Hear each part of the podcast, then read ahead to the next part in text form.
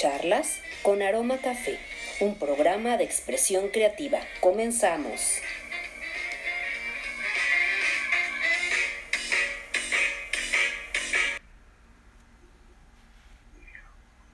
Hola, hola, bienvenidos a Charlas con Aroma a Café. Mi nombre es Perla Tello y el día de hoy te traigo un episodio súper bonito.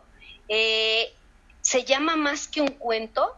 Tengo una invitada especial. Ella es una amiga muy querida que por ahí este, de repente eh, nos costó un poquito de trabajo que poder coincidir, puesto que de lo que nos va a hablar tenía que publicarse eh, antes de que pudiéramos dar esta pequeña charla. Y déjame, te hablo un poquito de ella eh, para que la vayas conociendo. Ella es Leida Sinaí Mariscal Arciniega. Ella tiene 25 años de edad, es mexicana. Ella eh, es nacida el 22 de septiembre aquí en Zapopan, Jalisco. Es hija de padres maestros y mayor de tres hermanos. Es egresada de la carrera de Ingeniería Química eh, cursada en la Universidad de Guadalajara. Actualmente estudia el tercer semestre de la carrera de escritura creativa en la Universidad de Guadalajara. Actualmente participa en la primera antología eh, Piel de Silencio, en edición Iturbide, con el cuento Alguien más. Eh, también en el blog de Linotopía, en categoría LGBT, que ella nos va a explicar a qué se refieren estas, estas siglas, con el cuento Tu Nombre. Eh, es coreógrafa, pero también es maestra Reiki. Y pues sin más preámbulos, este, Leida, te doy la más cordial bienvenida y háblanos, platícanos, Leida, ¿por qué más que un cuento? Háblanos sobre eso. Hola Perla, este, antes que nada, un agradecimiento por este espacio que estamos compartiendo. Y bueno, cuando me preguntaste qué tema, cómo se llamaría este tema, yo le di muchas vueltas al asunto y me puse a pensar qué era lo que quería transmitir con este cuento del que vamos a hablar hoy, que es alguien más. Este, y más allá de ser una historia, creo que el momento en el que yo lo estaba escribiendo, yo estaba sintiendo mucha rabia porque hubo sucesos muy impactantes en el país, muchos feminicidios este, que ni siquiera salían en las redes sociales. Entonces, de eso se trata, ¿no? Más que un cuento, es la forma en la que yo pude hacer una protesta ante tanta frustración que estaba sintiendo. Entonces, más allá de una historia, pues es, es eso, una protesta.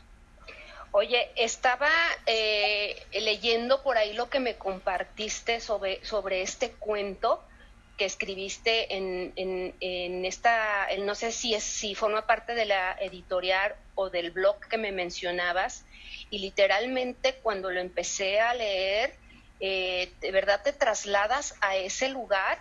Cuando tú me lo, me lo, me lo compartiste, al principio de verdad, Leida, creí que era un cuento, como un cuento de, un, de niños. Cuando me dijiste que escribías cuentos, yo, yo en eso me quedé, que escribías cuentos para niños, pero cuando empecé a leer, que fue un, un extracto ahí pequeño que me mandaste, bueno, me quedé impresionada porque literal, literal, cuando hablabas de, de, de, de Federico, eh, el, esposo de, Olivia, de qué manera tan atroz eh, la, violentaba, la maltrataba, y, ver el escenario, porque literal, Leida, yo, yo imaginaba que estaba en ese lugar como si estuviera viendo una película de, de horror, pero como tú dices, es una realidad que todos los días se vive.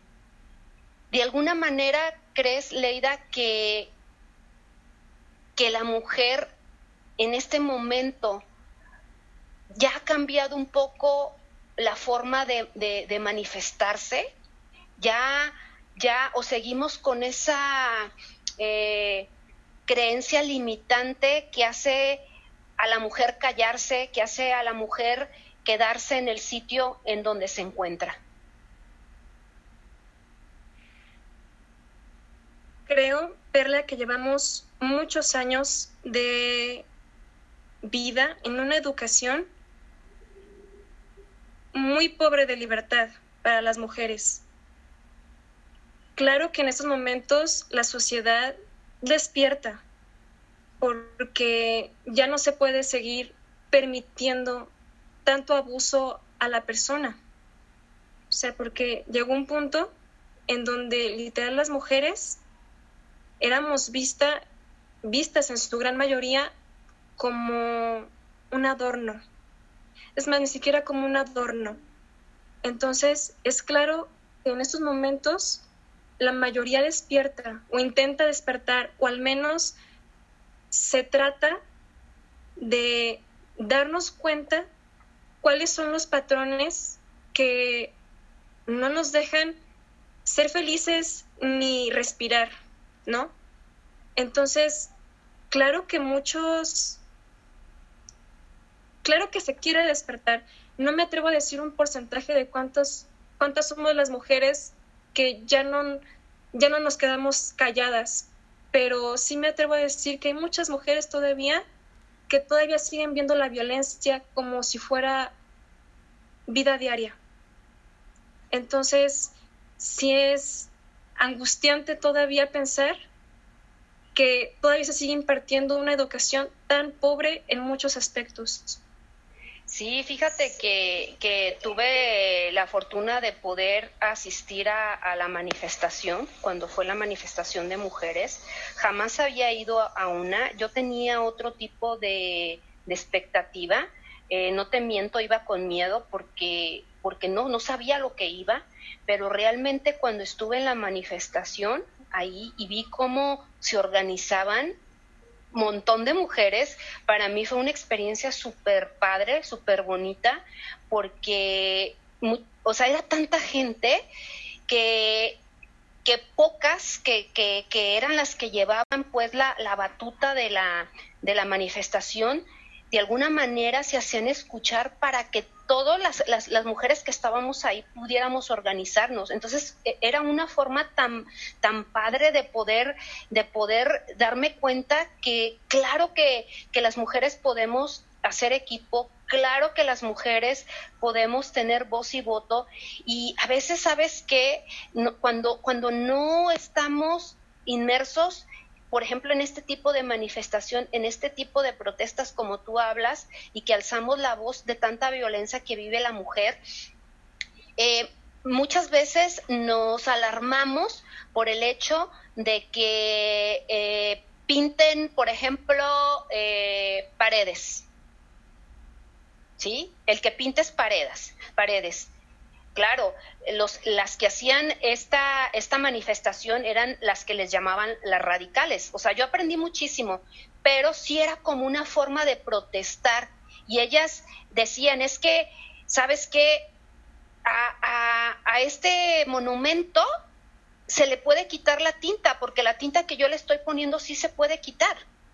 Es lavable, pero en qué momento las autoridades nos regresan a tantas mujeres que han sido asesinadas, a tantas mujeres que han sido violentadas y que muchas veces no hacen caso a la autoridad. Entonces es muy triste ver esta situación, te digo, y me llamó mucho la atención, Leida, ese, ese pequeño eh, cuento que me, que me compartiste, porque literalmente es una cosa bien atroz y, de verdad pareciera que lo estás viviendo, pareciera como si fuera una película, porque te imaginas cómo Federico este, la golpea a Olivia, de qué manera lo hace. Eh, sientes a través de la lectura y de lo que tú estás plasmando en ese cuento el odio de Federico hacia, hacia, hacia Olivia, porque se siente, se siente, se siente ese, ese horror, esa odio en contra, en contra de ella y, sobre todo, eh, volvemos a lo que tú comentabas, la forma de educación de una mujer tener que soportar o tolerar a un hombre que la violenta. ¿Por qué Leida, eh, aparte de una forma de manifestarte a través de esto que escribes, ¿por qué escribir este tipo de cuentos? ¿Por qué? Fíjate que hay una razón muy personal y es que en mis experiencias he tenido muchas vivencias en donde se abusa, ¿no? Y llegó un punto en donde estaba tan molesta con la sociedad, en donde yo decía, bueno, si, si no digo nada, de todas maneras es muy probable que me maten a la vuelta de la esquina. Entonces, ¿qué más da si por una vez digo las cosas así de fuertes, ¿no? Y claro que recibí muchas críticas, muchas críticas de personas cercanas en donde me decían, Leida, ¿por qué escribes cosas tan feas? Y digo, es que, ¿por qué lo ven como una fantasía? Exacto. Y, a mí me causaba un, un, este, un problema tan grande, un shock en mi cabeza, porque yo decía, ¿cómo es posible que a estas alturas la gente lo siga viendo como si fuera ficción? Cuando, cuando no inventes, está las cosas tan crueles y crudas allá afuera que de verdad no sabes de qué manera puedes morir, ¿no? Y era un, era un miedo tan grande que, mira, no te miento, este, duré dos semanas sin salir de mi casa. Y cuando salía, salía con un gas pimienta en la mano. Porque yo decía, bueno, al menos si, si algo me pasa, si algo me hace, ojalá que mi cuerpo quede decente, ¿no? Porque uno nunca sabe las cosas tan atroces que hay realmente en la humanidad. No, y sobre todo es muy grave, Leida, porque fíjate cómo a veces entre las mismas mujeres eh, creamos esos, esos vínculos de creer que lo que sucede allá afuera es fantasía. Te voy a platicar, pues, en mis experiencias como, como, como autoridad, como autoridad que en algún momento este, lo vi. Y, y de repente es muy difícil es muy difícil escuchar, por ejemplo, a, personas que, formaban parte de, mis compañeros de trabajo y que estaban en este tipo de áreas donde atendían a muchas mujeres, en donde de repente normalmente las personas que están a la, pues al cargo de este tipo de delitos eh, son mujeres. Entonces, eh, es, es, bien feo escuchar, Leida, y, entiendo lo que me estás diciendo porque yo les lo llegué a escuchar que decían, es que ella se lo buscó. Llegaban las mamás desesperadas, es que tengo a mi hija desaparecida, es que mi hija este ya no se reporta conmigo, no sé dónde está, conoció a una persona este por internet y por ahí al parecer fue con con con la con el, quien está viviendo, pero ya no la deja hablar conmigo eh, ya de repente ya no sé nada de ella, no me puedo comunicar con ella y, y de verdad, mira, eh, lo recuerdo muy bien que decían, es que ella se lo buscó, claro, no se lo decían a, la, a la, víctima, a, la mamá, sino que decían, es que se lo buscó, ha de, haber andado de volada con el, con el tipo y, y este, entonces por eso, este, eh, pues por ahí va a aparecer, por ahí va a aparecer. Entonces es, era bien fuerte porque de repente entre las mismas mujeres también generamos este tipo de, de, tipologías de creer que la mujer se busca lo que, lo que tiene, ¿no? Entonces es súper delicado eh, este tipo de situaciones y se ven todos los días, todos los días. Fíjate que lo que mencionaba al inicio, ¿no? Vivimos en, una cultura, con una educación muy machista y muchas personas se ofenden cuando, cuando se les ocurre decir, ¿no? Me ha tocado que yo digo, es que sabes que esta actitud es machista, pero, pero realmente las mujeres también estamos siendo educadas en ese ambiente. Entonces te encuentras incluso en tu mismo núcleo familiar actitudes, pues, volvimos a lo mismo, machistas, en donde el hermano menor tiene más oportunidades de salir que la hermana mayor, por ejemplo, y lo digo en mi caso, ¿no? En donde, y, lo preguntas, ¿por qué este, él tiene más privilegios? Es que es hombre. Entonces, realmente creo que al menos en nuestra cultura mexicana estamos en una educación pues que se trata muy machista. Creo que ya, repetí muchas veces la palabra machista, pero mm, se resuena mucho en el eco, en el pensamiento de muchas personas, en donde creo que primero tendríamos que aceptar que efectivamente venimos de esta educación y que se necesita mucho trabajo para poder hacer que las cosas sean diferentes, porque claro, y que este comentario siempre hace como que se mueva un poco el chip, en donde la gente me decía, es que Leida, esto que escribes es muy fuerte y esto daña, daña la, pues el estado de ánimo de las personas que te leen. Le digo, es que imagínate ¿qué pasaría si esta historia fuera tu hermana? Exacto. O sea, ¿sonaría igual de fuerte? ¿Tú quisieras que esta historia fuera igual de impactante para muchas personas? Que al menos si tu hermana murió en manos de quien sea, que al menos sepan el nombre de la persona que dejó de existir. A mí me hace impresionante cómo las mujeres son asesinadas y se convierten en números más. Así es, una estadística. En números más. Sí, exactamente.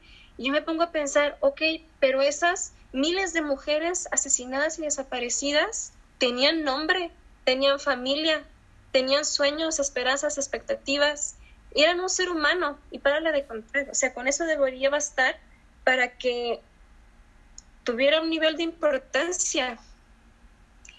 Entonces, pues creo que todo viene desde una educación en donde tienes razón, incluso muchas veces entre nosotras, entre las, los familiares, siempre es, te lo buscaste, ¿por qué no elegiste diferente? Este, tenías que haber pensado las cosas mejor, tenías, no tenías que haber abierto las piernas. Y digo, bueno, ¿y dónde queda tan, ¿dónde queda la responsabilidad de la educación? O sea, no hace, hace falta muchas cosas desde, el, desde un inicio y creo que, creo que sí estamos como sociedad en ese aspecto muy mal. Leida, ¿desde hace cuánto tú escribes? ¿En qué momento nació esa idea, ese sueño, esa pasión por escribir? Yo comencé a escribir desde que me presentaron las letras. Me estaba poniendo a pensar en eso hace poco y mm, desde muy chica me nació como el crear historias, cuentos, la fantasía, ser como crear un mundo nuevo donde lo real pues fuera distinto, ¿no? Pero lo comencé a ver como una profesión cuando tenía 16 años, en donde por primera vez terminé pues mi primera novela. Ya había escrito antes, pero nunca con el afán de, ser escritora. Simplemente era, este día voy a escribir una historia y a ver hasta dónde llega, pero sin el afán de, de escribir profesionalmente, ¿no?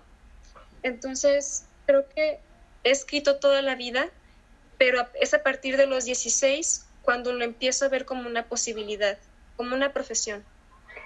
Oye, Leida, antes de, iniciar eh, el, programa, tú y yo comentábamos que pareciera como si en vidas pasadas hubieras escrito. Tú y yo coincidimos en que existen, tenemos vidas pasadas y me comentabas ahí algo que, que, te llamó la atención cuando empezaste a escribir platícales a las personas que van a escuchar este, este podcast, ¿qué fue lo que me comentabas fuera del aire sobre, sobre este tema cuando empezábamos nosotros a hablar sobre, sobre vidas pasadas?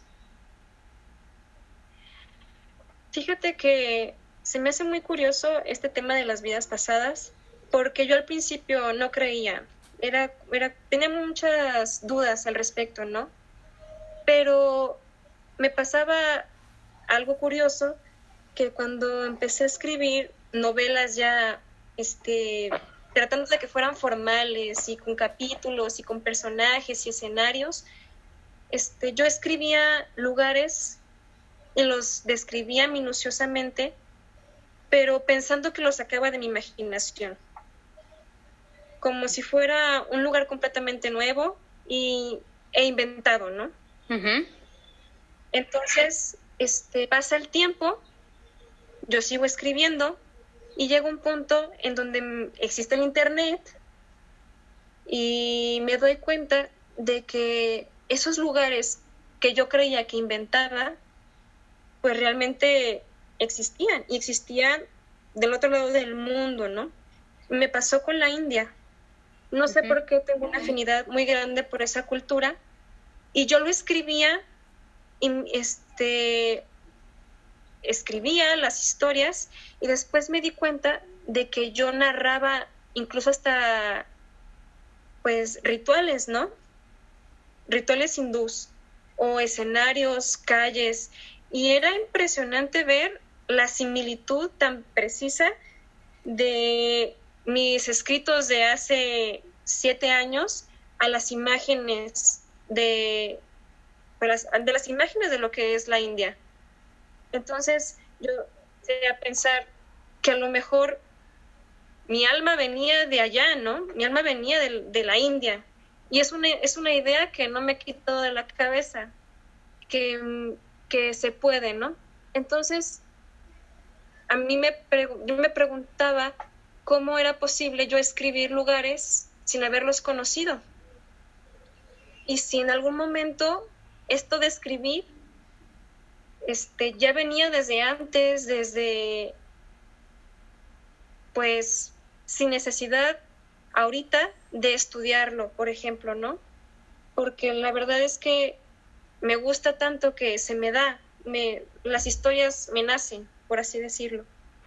Oye, Leida, y cuando visualizas esos, esos escenarios en los que plasmas tus historias, en las que plasmas tus cuentos, eh, y a través de, de, todo lo que has tenido que que, pasar, porque digo, no todo es lindo cuando uno, se, uno quiere eh, dedicarse a lo que le apasiona. Y me gustaría que, que, me, que nos platicaras cuáles han sido todos, todas esas barreras que se te han presentado en, esto de querer escribir, en esto de que forma parte de tu pasión te has, ¿En qué te has enfrentado cuando dices, sabes que sí, sí forma parte de misión mm, de vida, me apasiona, amo escribir? ¿En qué momento se presentan esas barreras en las que no sé si de repente te hacen desistir en tu misión de vida? Platícales un poco sobre esto. Creo que mi primera barrera con la que me con la que tuve una confrontación fue yo misma, porque este, yo siempre creí que escribir era un hobby y había entrado a una carrera de ciencias exactas que prometía ser pues muy buena, ¿no? Entonces, a la mitad de la carrera yo me doy cuenta de que realmente, o sea, sí me gusta la química, pero lo que realmente disfruto es escribir y lo que realmente soy, pues es ser escritora. Entonces, ese, cambio de idea de tener un trabajo estable, por así decirlo, a de pronto tener que estar de manera independiente buscando un sueño que ahorita es visto como te vas a morir de hambre, ¿no? La literatura siempre ha sido vista como, como un hobby, entonces, esa fue la primera carrera. Después fue la barrera familiar, que también tiene expectativas. Tiene expectativas sobre cómo que, que lleves tu vida.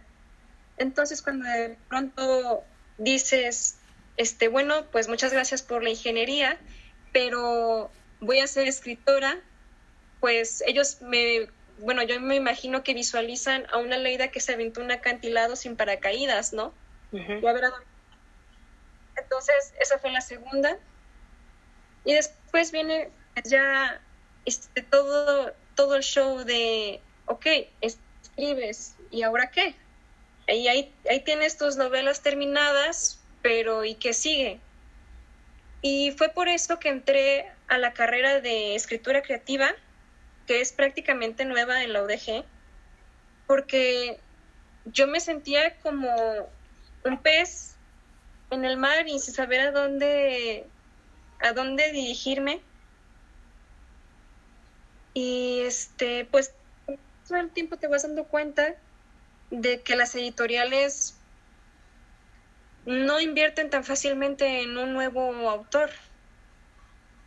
Entonces me he encontrado con muchas propuestas rechazadas, de donde yo llevo mi novela y no sabes qué, esto no funciona para la editorial. Entonces entra una idea de mercado, en donde no todo lo que escribes se va a vender. Y es, es difícil confrontarlo porque cambias tu idea de escribir y después cambias tu idea para escribir para un lector. O sea, son, entran más conceptos que no solamente involucran las ganas de querer ser escritor. Entonces, quiere decir... Estoy viendo que las editoriales difícilmente... ¿Qué decías? Difícilmente sigue, sigue, sigue. Como las editoriales, las editoriales no se fijan tan fácilmente en alguien nuevo, lo que se hace es meterme a concursos. Hay una página en donde se ofrecen concursos todos los días. Este, algunos tienen recompensa, otros tienen publicación de la obra. El chiste es que en algún momento alguien me aconsejó que primero se necesitaba que tu nombre fuera conocido hacerte un currículum, por así decirlo. Entonces, pues en eso estamos en estos momentos, haciendo un currículum para que las personas vayan sabiendo de qué es lo que escribes y llegue un momento en donde las editoriales digan, oh mira, planita de tal ya ganó tantos concursos, puede que me interese como escriba, le compro una novela. Y así. Entonces, con lo que tú me estás diciendo, que has tenido que tocar muchísimas puertas para que alguna de ellas se abra y, por lo que tú me comentas, estas editoriales a las que tú concursaste, pues obviamente tuviste que tocar la puerta hasta que se abriera, ¿no? Hasta que por fin te dieran esa, esa oportunidad de poder escribir de esa forma como lo haces tan real, tan, tan viva. Pero dime, ¿Cuántas, ¿Cuántos eh, cuentos has escrito en estas editoriales? Que hayan aceptado los concursos, nada más son dos. Y, uno es este, este cuento del que estamos hablando, que se llama Alguien más, con la editorial Iturbide, que fue un concurso que se presentó a mediados de febrero, creo. Este, y el segundo es para un blog, una revista virtual que se llama Linotipia, en donde también fue un concurso, fue una convocatoria y salió ganador el cuento. En estos momentos solo ha habido dos, solo hay dos cuentos que están al público. Ok, fíjate que comentábamos, eh, digo, las personas que, que, pues obviamente todo esto es, eh, lo van a escuchar por podcast, en charlas con aroma café, mm, me gustaría que tú les dijeras a esos chicos jóvenes como tú, que les dieras ese mensaje, Leida, sobre esos sueños, porque de repente tienes toda la razón en que eh, cuando eliges una carrera y esa carrera no te da esa pasión, no te hace sentir realizado y de repente dices, bueno, no quiero esto, ahora quiero hacer otra cosa y de repente en ese ir y venir de búsquedas, de búsquedas de, de, qué es lo que quiero hacer de mi vida, platícales a, ellos, a esos jóvenes que te van a escuchar, porque estoy segura que lo van, lo van a hacer, qué es lo que ha tenido que hacer Leida para defender su pasión, para defender eh, esa misión de vida de la que hablábamos, que seguramente no viene de esta vida, viene de otras vidas pasadas en donde ella ya sabía cómo hacerlo, porque bien me lo dijiste tú, en la carrera que estás estudiando, seguramente, así como lo comentaste hace rato, te sientes como, como pez en el agua, porque es algo que ya lo traías, ya lo conocías en vidas pasadas. Entonces lo único siento que estás haciendo es perfeccionando la técnica o recordando aquello que ya habías olvidado.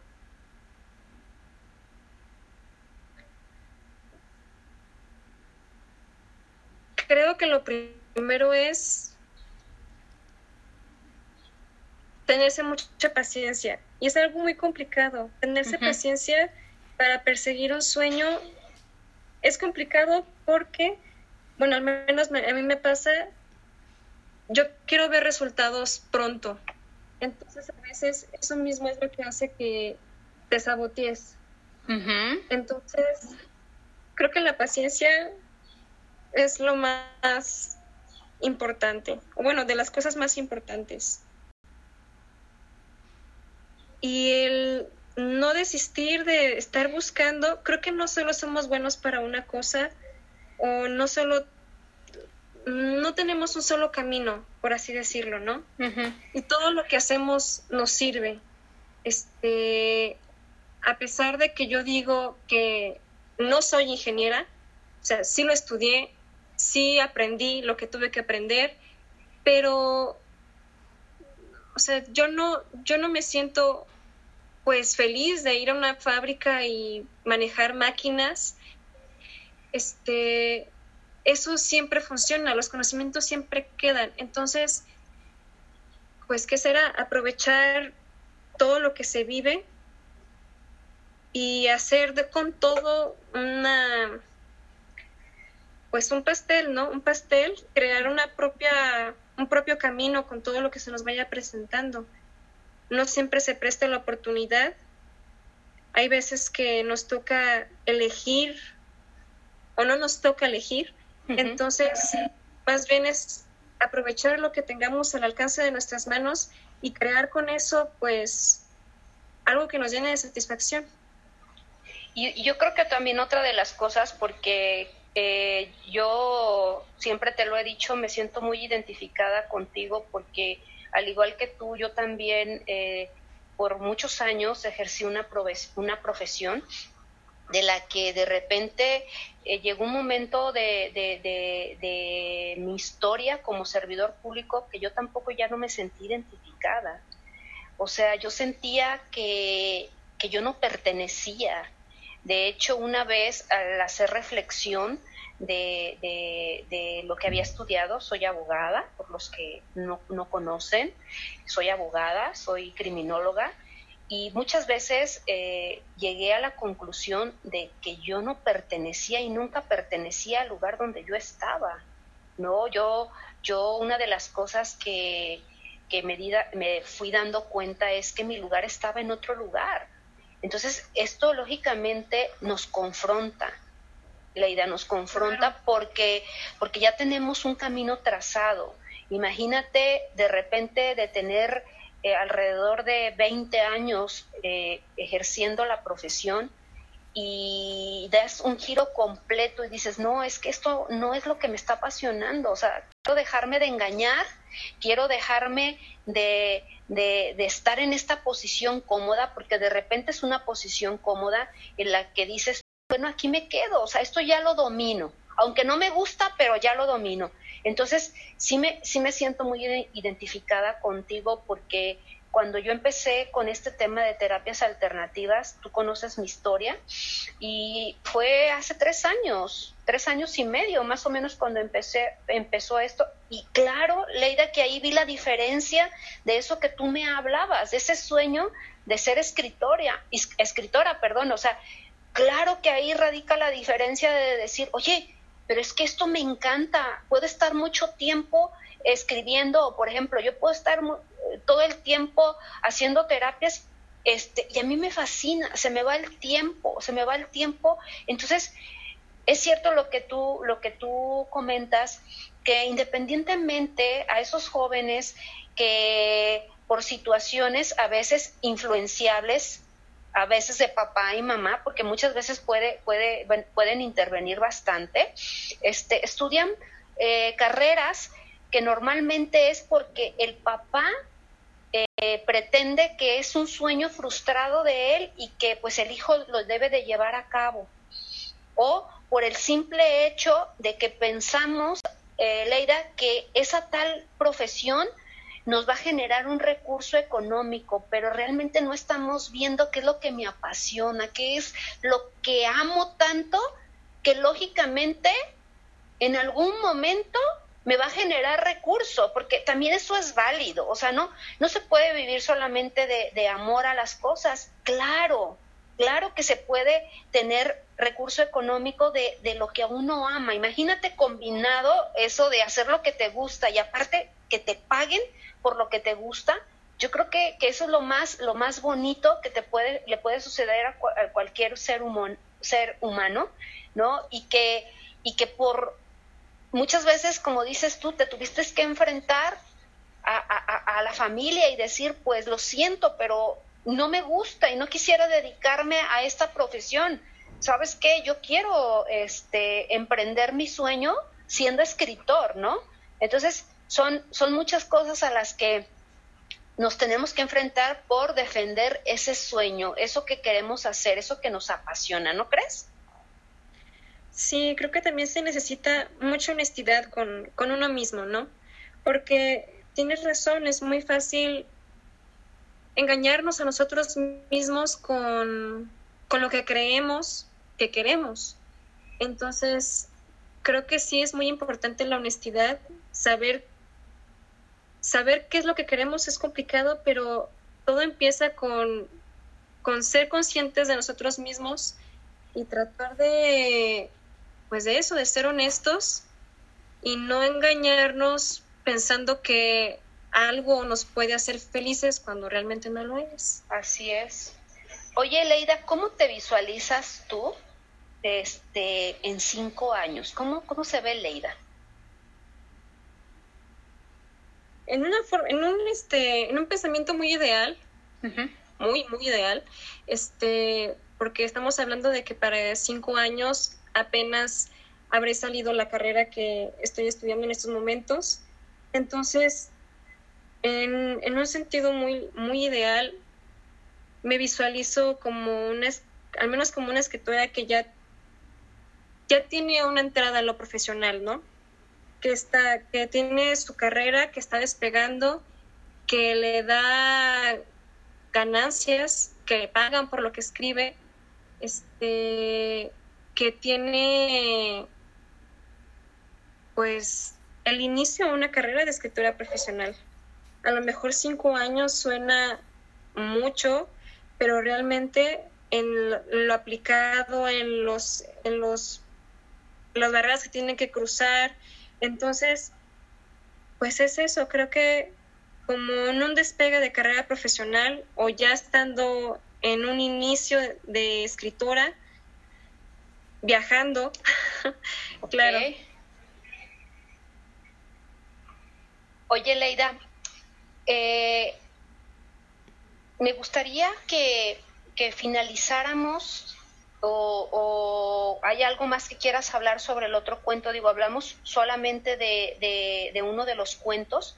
Eh, el otro cuento es similar al, al que por ahí leí que me, que me hiciste el favor de, hacerme llegar. ¿Son similares los cuentos? No, no son similares. Este, oh. en el, otro cuento se llama Tu nombre. Ajá. Y en este cuento narro una historia de amor. Ajá. Una historia de amor. Es, no, este no está tan crudo como el otro. Pero es una historia de amor lésbico.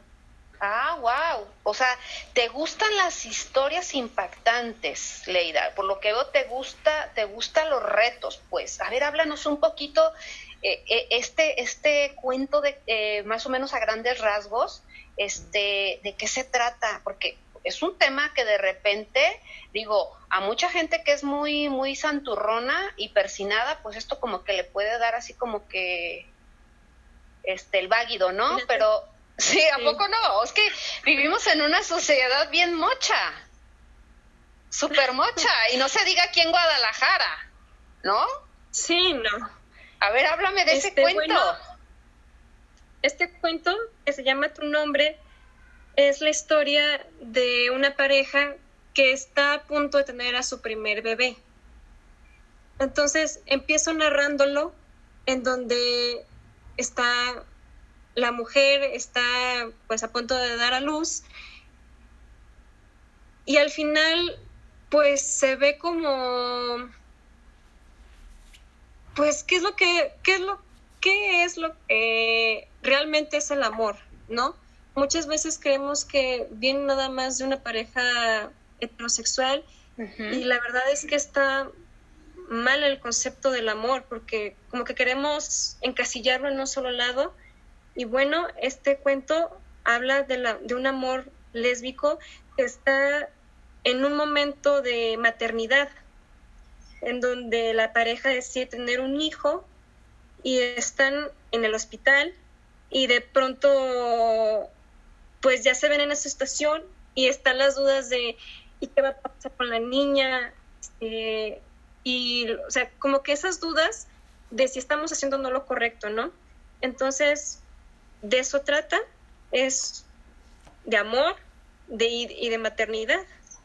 Y de repente la crítica, ¿no? Que puede haber cuando una mujer que decide eh, eh, casarse con otra mujer o juntarse con otra mujer y por decisión eh, de las dos deciden tener este, familia, de repente también cómo critica la sociedad este tipo de, relaciones, pues, y también todas las cosas que, se enfrentan eh, este tipo de parejas, pues, que, que de alguna manera deciden, deciden, eh, eh, como tú dices, amarse, estar juntas, y, y, también es la función también cuando, cuando hay entre hombre y hombre, ¿no? O sea, esta parte de querer tener eh, eh, familia que es un poco más complicada, ¿no? La del hombre, la mujer, pues de alguna manera, pues existen diferentes ya métodos, pues en las que ellas si deciden pueden, pueden, pueden, este, embarazarse, ¿no? Entonces, ¿qué, qué, temas, qué temas tan, tan, tan impactantes eh, escribes? Siempre te lo he dicho, eres una chica muy joven, pero pareciera que estás en un cuerpo de una persona este, con mucha experiencia, porque digo, una chica de, de, 25 años que escriba de esta manera, porque es, es polémica, tu, tu escritura es polémica y, para mucha gente asusta, asusta el que, el que tú puedas escribir así, ¿no? Por eso, eh, cuando tú me hablaste de que habías ganado ese concurso, de que te habías atrevido a, escribir, Jamás me imaginé que fuera de esta forma, Leida. Te felicito porque realmente expresas eh, como si fuera una película tu historia, eh, cada una de ellas como que si lo estuviera así, literal, como que si estuvieras viendo una, una película y le estuvieras viviendo tal o cual. Entonces te felicito que te atreves, te atrevas a hablar de este tipo de temas que mucha gente no lo hace. Eh, prefiere callarse, prefiere decir, no, es que yo mejor este, escribo otra cosa, ¿no? Y que sobre todo también existan estas editoriales que den la oportunidad de que chicos como tú, sí, puedan expresarse, porque siento y estoy convencida que, que precisamente eh, el escritor es una forma de también de, de, de, levantar la voz, ¿no? Ante algo que está ocurriendo. Entonces, de verdad te felicito por estos dos cuentos que efectivamente ahora entiendo por qué son más que un cuento, porque son cosas que se viven, son cosas que, que día a día estamos eh, en contacto con ellos y que de repente, como dices tú, eh, como son polémicos, la historia, mejor la gente dice, no, no, es que esto está muy fuerte. Bueno, ¿está fuerte para quién? Si es algo que se vive. Todos los días. Todos los días. Entonces, entiendo por qué, por qué el tema más que un cuento, porque pues obviamente tus cuentos no son para niños, ¿verdad? No sé si lo mencionamos al principio, no son cuentos para niños, entonces porque se manejan fuerte eh, eh, historias bastante reales, este, y también me gustaría, eh, Leida, que les dijeras a, la gente que, que, le pudiera encantar eso que tú escribes, porque yo creo que va a haber mucha gente, mucha gente que quiere, quiere leer lo que tú escribes, en qué lugar puede escuchar o pueden, pueden este, leer estos dos cuentos que, que tú me mencionaste. Este, el cuento de alguien más estará disponible en las plataformas de Editorial Iturbide. Yo espero que a partir del mes que entra, a inicios del mes que entra, habrá una versión este, virtual, una versión este, física. Entonces yo creo que a partir del mes de agosto espero ya se pueda adquirir cualquiera de las dos. Y el cuento de tu nombre creo que ya está disponible en la revista virtual que se llama Linotipia y la pueden encontrar pues en la página en la página que es linotipia.org creo. Y está en la categoría de LGBT Oye, esta parte de qué significa esas siglas que dijimos al principio, pues explícamelas porque no sé qué, qué es eso.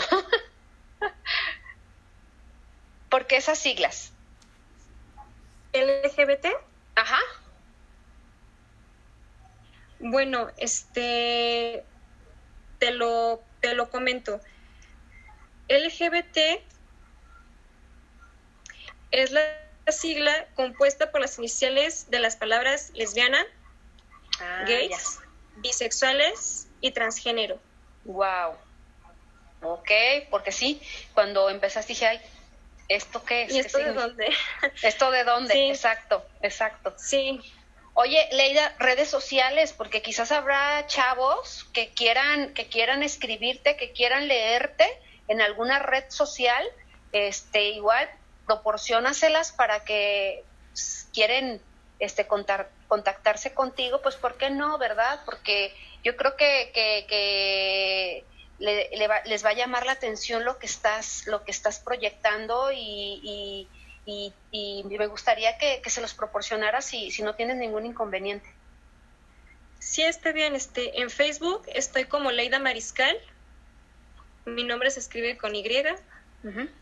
Este, tengo una página en Facebook que, que a veces subo algunas cosas de poesía, otras cosas, algunos fragmentos de cuento, otras cosas polémicas, que se llama Susurros del Alma. Y en Instagram estoy como LID-Sinaí. Ah, ok, porque es interesante también que las personas puedan este, poder contactarte por redes sociales y por qué no leer lo que tú estás escribiendo, ¿no? En alguno de esos blogs que ya por ahí ya nos hiciste el favor de eh, eh, proporcionarnos.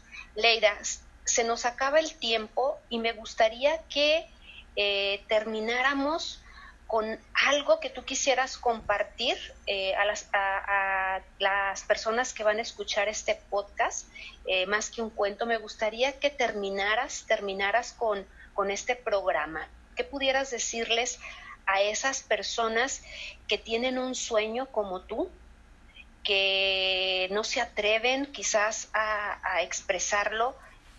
¿Cómo concluimos este episodio? ¿Cómo concluir? Primero, primero que nada les diría que se atrevieran, aunque sea por curiosidad, a hacer de sus sueños, de sus anhelos, algo real, que salga de sus mentes y se atrevan a experimentar lo que es vivir fuera más bien vivir para trabajar un sueño y hacerlo real, ¿no? Creo que muchas personas este, quedan sorprendidas de lo que cada uno es capaz, ¿no?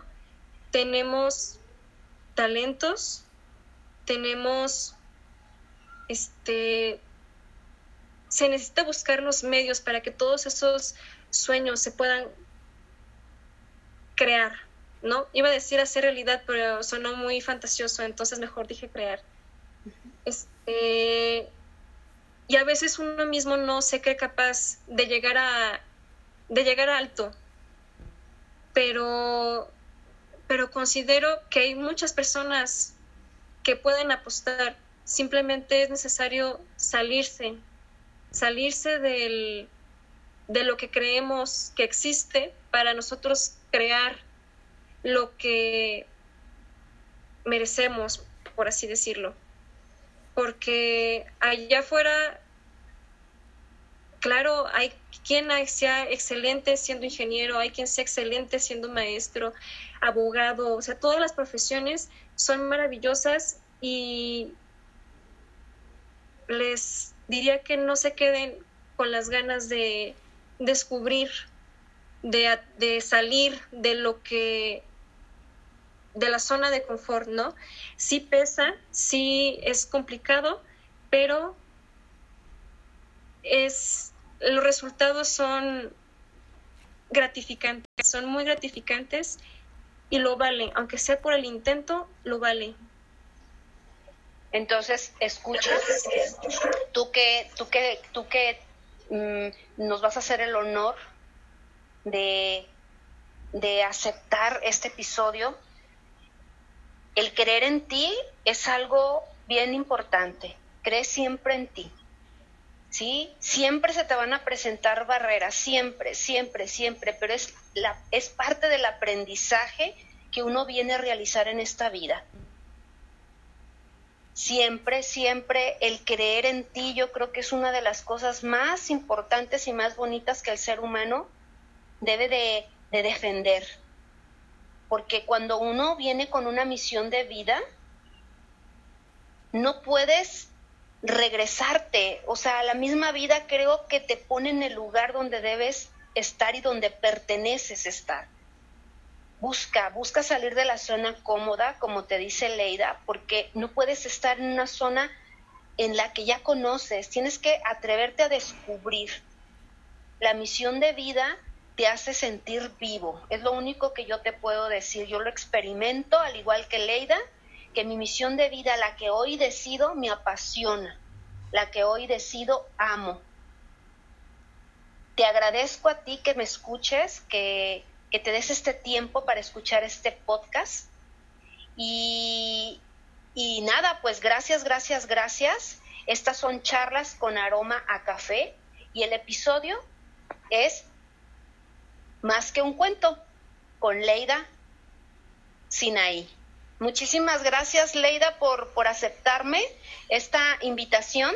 De verdad, este, nos dejas muchísima, muchísima reflexión sobre, sobre todo lo que podemos hacer, ser capaces de realizar cuando realmente amamos, eh, todo lo que podemos llegar a ser y sobre todo, qué bonito lo que escribes, aunque mucha gente te diga que es muy fuerte, es algo real y te felicito que levantes la voz y que, como me decías, es una forma de protesta para decir ya basta, ya basta.